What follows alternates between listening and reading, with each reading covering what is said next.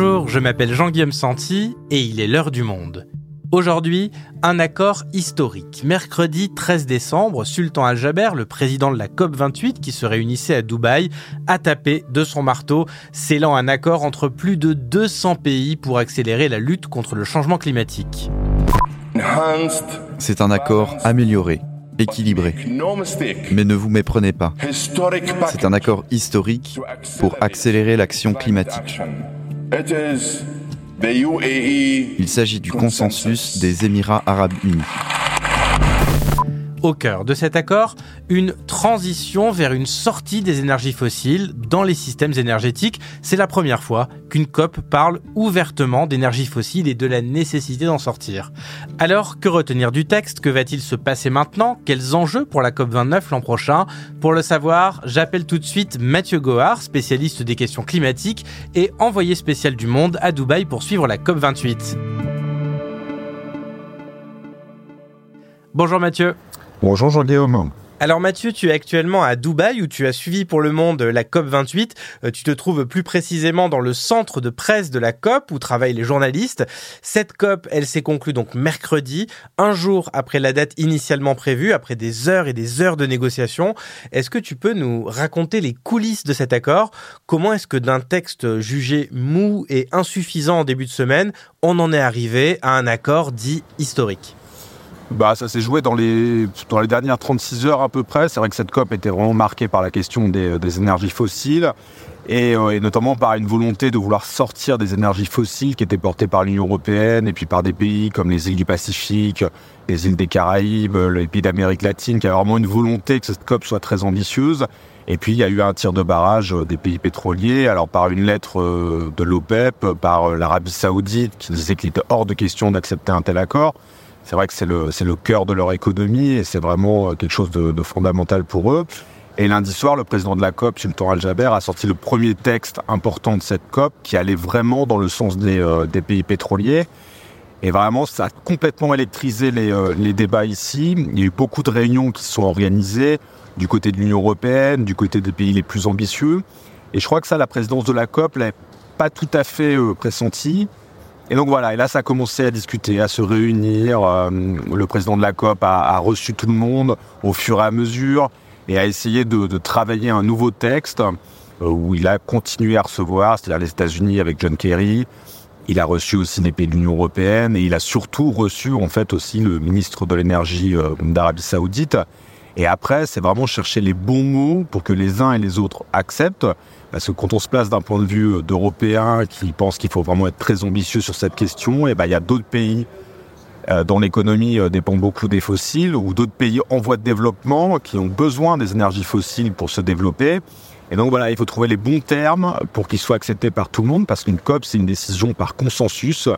C'est-à-dire que si une des parties n'est pas d'accord, euh, et ben il n'y a pas du tout de texte, et à ce moment-là, la COP est un échec. Et alors justement, le point principal de cet accord, venons-en au, au, mot choisi comme tu le disais, le point principal de cet accord concerne, euh, je cite, une transition hors des énergies fossiles dans les systèmes énergétiques de manière juste, ordonnée et équitable.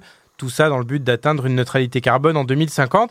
Alors, ça veut dire quoi exactement? Qu'est-ce qui se cache derrière cette créativité euh, lexicale, comme tu le dis dans ton article, une transition hors des énergies fossiles? Et quelle nuance, par exemple, avec euh, les termes phase out du, du pétrole que proposait l'Union européenne? Ah, on est là, on rentre vraiment dans le, cœur de la diplomatie climatique, qui est en fait euh, une bataille de mots qui a des conséquences après sur l'action climatique. Le terme phase out est un terme de sortie euh, des énergies fossiles, sans en sortir complètement. Il y a des industries, même à l'horizon 2050, où on ne pourra pas tout à fait sortir des énergies fossiles, mais il implique quand même des conséquences assez fortes, et c'est un terme qui était refusé euh, par beaucoup de pays, et notamment par, encore une fois, les pays producteurs de pétrole. Donc il s'agissait de trouver un autre terme euh, qui est celui que tu viens de citer, euh, transition away, qui implique plutôt une forme de progressivité, le fait de créer un nouveau système énergétique pour remplacer l'autre. Les Chinois, par exemple, étaient vraiment attentifs à ce que, eh ben, on développe d'abord le renouvelable avant de quitter euh, les énergies fossiles, ce qui est une évidence, hein, ce qui était aussi dans le terme phase out. Mais voilà, en tout cas, c'est faire accepter à une partie cette idée-là, qui veut dire à peu près la même chose, mais qui euh, n'est pas exactement pareil. et je dis que c'est un chef-d'œuvre euh, diplomatique en plus, c'est qu'en fait, dans la même phrase, ils essaient de contenter toutes les parties, donc que les pays pétroliers acceptent ce terme, qu'ensuite l'Europe euh, et les pays les plus ambitieux acceptent cette phrase avec cette notion de neutralité carbone qui est très importante, qui est fondamentale pour l'avenir de l'humanité, que vraiment on arrive à bloquer le réchauffement climatique à la fin du siècle. Et enfin, il y a un troisième passage très important dans cette phrase, qui est une sortie équitable et ordonnée. Il s'agit de dire aux pays en voie de développement, aux pays euh, les plus vulnérables, les moins avancés, dire on ne sortira pas tous au même moment des énergies fossiles, vous aurez plus de temps pour vous adapter, parce que évidemment, qu'il paraît euh, normal que les États-Unis, l'Union européenne, qui ont à la fois plus d'argent, qui ont à la fois profité plus longtemps de ces énergies en se développant euh, pendant 150, 160 ans grâce à ces énergies, doivent sortir avant des énergies fossiles et que donc les pays euh, les plus pauvres auront un peu plus de temps et peut-être un peu plus de financement euh, pour s'organiser. Oui, d'accord. Donc on voit en effet derrière cette douzaine de mots toute la diplomatie que, cela implique. Euh, cela dit, Mathieu, voilà, c'est la première fois qu'on mentionne clairement les énergies fossiles dans un texte de COP. Ça peut sembler évident quand on parle d'émissions de gaz à effet de serre, mais c'est la première fois. C'est en cela qu'on peut qualifier cet accord historique Oui, c'est bah, c'est totalement inédit en fait que toutes les énergies fossiles soient citées dans un texte de COP. Ça paraît euh, totalement ahurissant quand on s'intéresse euh, à ces questions climatiques. Le, euh, les énergies fossiles sont responsables de 80% des émissions de gaz à effet de serre. Mais ce terme est tellement tabou parce que les énergies fossiles représentent, c'est vraiment le système sanguin de la plupart des économies du monde, que l'évoquer dans une COP, c'est s'attaquer à l'économie, c'est s'attaquer aux investissements, s'attaquer aussi à toute une rentabilité euh, d'entreprises, d'États qui vivent euh, des énergies fossiles. Donc vraiment, c'était un terme qui, au niveau diplomatique, euh, quand il faut trouver un consensus, pouvait hérisser toute une partie des dirigeants du monde. Donc, par exemple, à l'accord de Paris en 2015, qui était le dernier accord, euh, l'accord le plus ambitieux de toute la diplomatie climatique, on parlait de limiter le réchauffement. Et donc, il y a toujours ça, on tournait autour du pot, on limite le réchauffement, on essaie de baisser les émissions de gaz à effet de serre. Mais jamais on avait évoqué de sortir des énergies fossiles. Il y a deux ans seulement à Glasgow, on avait dit qu'il faut commencer à réduire le charbon. Et donc voilà, le fait de mettre ça dans un, dans un texte de COP euh, accepté par euh, tous les dirigeants du monde, et en fait quelque chose de, très important, même si tout dépendra de ce que les États en font après, parce qu'un accord n'existe que comme ça. Alors justement, ce que les États vont en faire, euh, c'est maintenant euh, toute la question. Est-ce que ça va être vraiment suivi des faits dans la mesure où les textes des COP ne sont pas euh, contraignants pour les États? Donc, mis à part une victoire dans le vocabulaire, dans le fait de nommer les choses, qu'est-ce qu'il va se passer maintenant? En fait, ce qui a été euh, signé à Dubaï, ce qui a été scellé à Dubaï, est un prolongement de l'accord de Paris, parce qu'en fait, il se base sur un bilan de l'accord de Paris. Les États sont mis d'accord sur le fait que ça n'allait pas assez vite, pas assez loin, qu'ils n'avaient pas fait assez d'efforts. Et l'accord de Paris euh, oblige les États à présenter leur plan climatique. C'est des contributions déterminées au niveau national, c'est-à-dire ils disent à l'ONU, voilà ce qu'on a mis en place pour respecter l'accord euh, qu'on a scellé à Paris et maintenant à Dubaï. Donc dans leurs prochaines contributions, qui seront présentées en 2025, tous les États euh, qui ont participé à cette conférence à Dubaï présenteront de nouveaux plans où ils devront intégrer la question des énergies fossiles, puisqu'elle était au cœur de cette conférence, et dire dans 5 ans, dans 10 ans, dans 15 ans, peut-être même présenter pour les plus ambitieux des baisses euh, de consommation des fossiles. Donc voilà, après, ça n'est pas contraignant, c'est-à-dire que euh, évidemment chaque pays reste souverain, c'est souligné plusieurs fois dans l'accord euh, qui a été scellé, et donc tout se joue après sur euh, entre guillemets une bonne volonté, ou en tout cas aussi une bonne volonté sous la pression des scientifiques, des médias, des majorités, des parlements. Et donc voilà, c'est vraiment quelque chose, un mécano d'abord diplomatique, mais qui a des influences après dans ce qui se passe dans les États.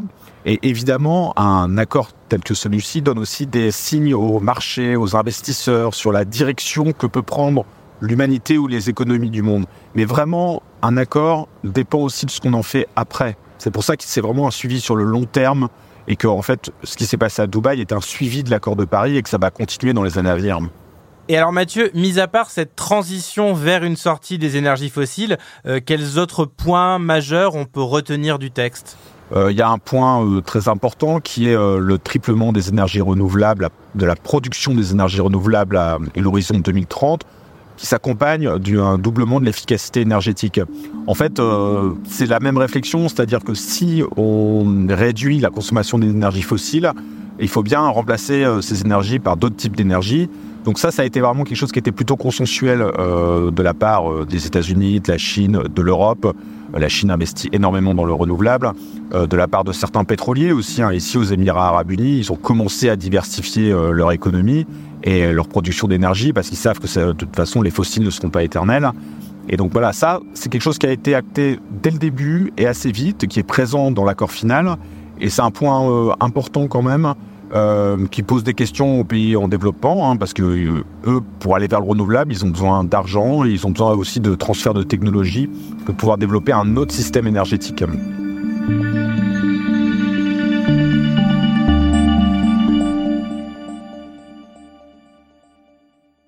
Alors Mathieu, tu nous disais avant le début de la COP, dans un autre épisode de l'heure du monde, qu'elle aurait pu être un, symbole dramatique si elle avait échoué, celle d'une humanité réunie dans une pétromonarchie à Dubaï, la ville de tous les excès, incapable de se mettre d'accord. Finalement, le résultat n'est pas si mal, Mathieu.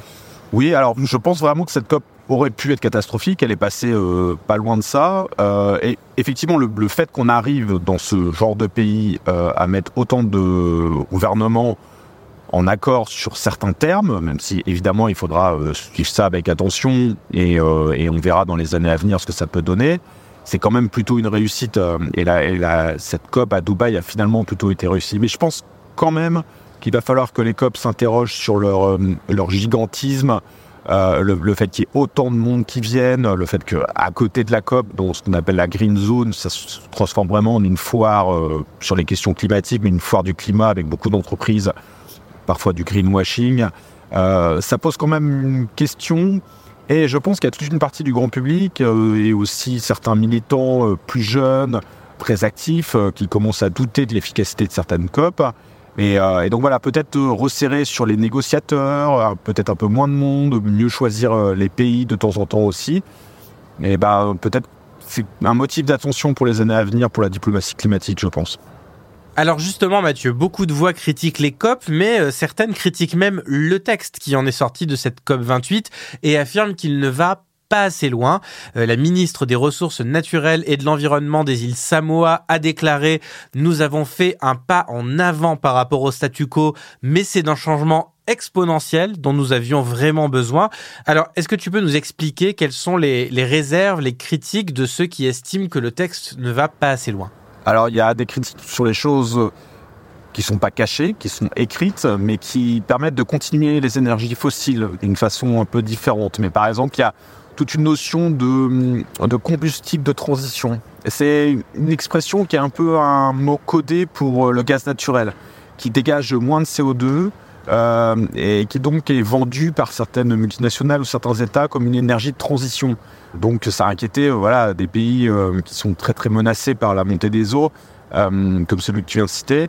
Donc voilà, il y a déjà des choses comme ça. Et puis le deuxième point très très faible de cette COP, c'est le financement du nord vers le sud qui sera plutôt discuté euh, l'année prochaine. Et quand on dit à euh, beaucoup de pays en développement, euh, beaucoup de pays pauvres, on va sortir des fossiles, il faut changer, mais qu'on ne met pas les financements sur la table, il y a des rapports qui disent que pour que l'ensemble des pays, en tout cas les pays les plus en développement, aient un système énergétique bas carbone à l'horizon 2030, il faut mettre 2000 milliards d'euros par an d'aide et ça, c'est pas une question qui est abordée encore. C'est-à-dire qu'on grave dans le marbre le fait qu'il euh, faut sortir des énergies fossiles, mais on ne dit pas à certains pays comment ils peuvent y arriver. Et la plupart de ces pays qui sont menacés par le changement climatique sont des pays surendettés qui ne peuvent pas investir autant d'argent dans une transition rapide. Et ce point-là, Mathieu, des financements, ce sera a priori la question majeure de la COP29 qui se tiendra l'année prochaine en Azerbaïdjan. Une COP a du mal à faire euh, plusieurs sujets en même temps. les, fossiles, c'était vraiment un très très gros sujet. Du coup, le, financement, on est passé euh, un peu à côté. L'année prochaine, il y a une échéance, c'est que euh, l'ensemble des pays du monde doivent se mettre d'accord sur les nouveaux objectifs de financement du changement climatique, qui recoupent beaucoup de choses, qui recoupent l'atténuation. voilà, c'est ce, dont on vient de parler sur de baisser les émissions de gaz à effet de serre, l'adaptation, comment les pays s'adaptent au réchauffement climatique actuel, comment ils, ils, peuvent euh, adapter leur trait de côte, comment ils peuvent aussi euh, transformer leur système de santé avec des pics de chaleur qui sont de plus en plus fréquents, et aussi toute la question des pertes et dommages. Tous ces objectifs de financement seront discutés l'année prochaine à Bakou. Donc c'est une COP qui devient euh, très importante parce que après la question des fossiles, qui va mettre un peu de pression sur les États pour accélérer, eh ben les, pays les plus pauvres ont euh, vraiment envie de porter ce débat l'année prochaine euh, lors de la COP à Bakou. Merci Mathieu. Merci Jean-Guillaume.